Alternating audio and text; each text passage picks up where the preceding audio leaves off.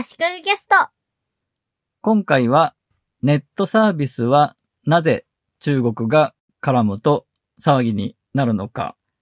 について話したいと思います。中国の企業が作っているサービスだから危ないよねとか、このサービスのデータが中国のサーバーに保存されてるから危ないとか、中国のサーバーを経由しているから危ないよねとか言われることについてですね。これは中国の国内にあるサーバーの中身は中国政府、中国当局が見ようと思えば閲覧できるからと言われています。これ法律で決まってるのかと思っていたんですが、その辺は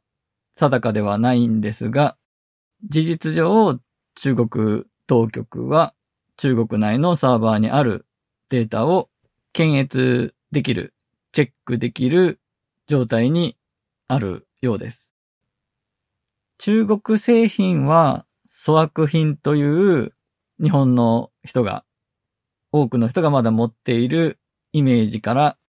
中国のサーバーはセキュリティも甘そうだし、すぐ情報漏洩しちゃうんじゃないのというイメージもあるかもしれませんが、そういうわけではないと思います。今や中国の方が日本よりも IT 先進国ですし、国際的なサービスを提供している企業もいくつもあるので、ネットのサービス自体はしっかりした運営をしているはずだと思います。以前、アメリカ海軍が動画を TikTok にアップしていて、それが面白いと話題にもなりましたし、その後、セキュリティ的な懸念を指摘する声もあったと思います。TikTok は中国のサービスなので、中国にデータがあるということだと、中国当局に閲覧される可能性があるということになりますね。となれば、アメリカ海軍の人が TikTok に動画をアップした時の位置情報を中国当局が手に入れれば、どこで軍事演習をしているかが分かったりするかもしれないですよね。そういう意味で、やっぱり国家機密に関わるようなこととか、そういうものは中国のサーバーに置きたくない、中国のサーバーを経由したくないと思うのは当たり前ですよね。以前、ビデオ会議の Zoom の通信内容が中国のサーバーを経由しているということで大騒ぎになりましたが、それも国家機密の話をしたりするアメリカ政府の会議なんかでは怖くて使えないですよね。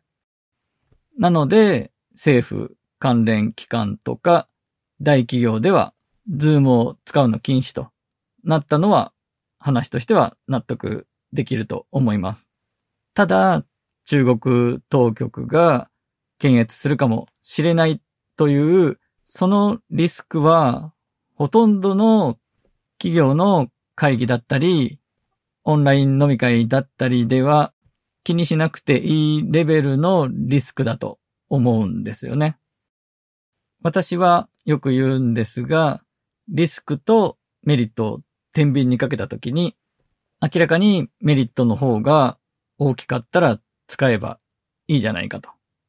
リスクがゼロということはなかなかないので、そこは割り切るしかないと思います。なので、中国のサーバーにデータがあったり、中国のサーバーを経由していた場合、国家的な機密情報を扱っているところ、特にやっぱりアメリカ政府は大騒ぎするのは当然ですね。日本でもやっぱり行政機関だったり大企業は気にした方がいいと思います。でも、情報が漏洩したらニュースになるくらいの機密情報を扱っていないほとんどの企業や人にとってはそこまでナーバスにならずにそれが便利で自分にメリットのあるサービスであれば、リスクと天秤にかけつつ使えばいいと思います。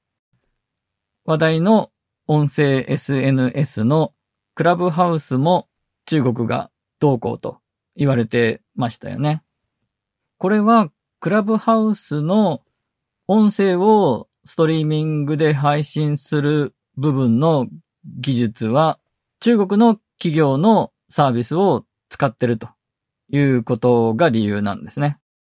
音声を配信するというのがクラブハウスの機能としては肝になる部分なんですが、その核になる部分の技術を中国のサービスを利用しているということです。これ、アグラ、AGORA というサービスなんですが、誰でも使うことができて、使われた分だけお金が発生するという仕組みなんですね。音声と映像をストリーミングするサービス API なんですが、音声の場合は1万分、月に1万分までは無料で使えると。その後お金がかかってくるという仕組みになっています。有料の場合も1000分あたり0.99ドルなんで、よくわからないですが、安そうですよね。クラブハウスは若者がいなくなって、結構年配の人、おじさん、おばさんが残っていると言われていますが、おじさんがクラブハウスで喋れば喋るほど、おじさんが嫌いなことが多い中国の企業にどんどんお金がいってるという構造になりますね。クラブハウスはサービス自体で今全くお金を儲けてないと思いますが、投資家からいっぱい投資を受けてるから運営していけるんですね。この辺の仕組みがなかなか日本では、日本のスタートアップでは難しいのが残念なところですよね。中国のネットワーク安全法では、データを6ヶ月間保存しておかなくてはいけないというのがあるらしいです。なので、私が、あなたが、クラブハウスで喋った内容の音声も、アゴラを提供している会社がサーバーに6ヶ月間保存していて、何かあったら中国当局に検閲されるかもしれないよということなんでしょうね。ただ、このアグラの音声ストリーミングの技術自体は、クラブハウスで採用されて、ちゃんと使えてますし、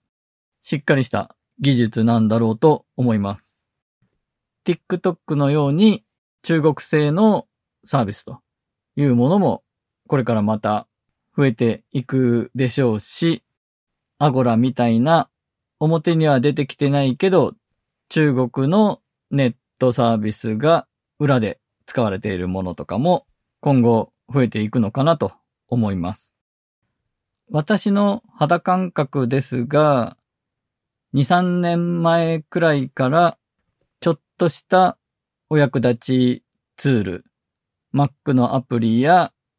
iPhone、iPad のアプリで中国製のものが増えたなと感じています。Mac のマークダウンエディターとか iPad 用の画像にちょっとした注釈を入れるアプリとかですね。ということで、なぜネットのサービスで中国というフレーズが出てくると過剰に反応することになるのかの説明と、でも今や中国の IT 技術はすごく進んでるんですよという話でした。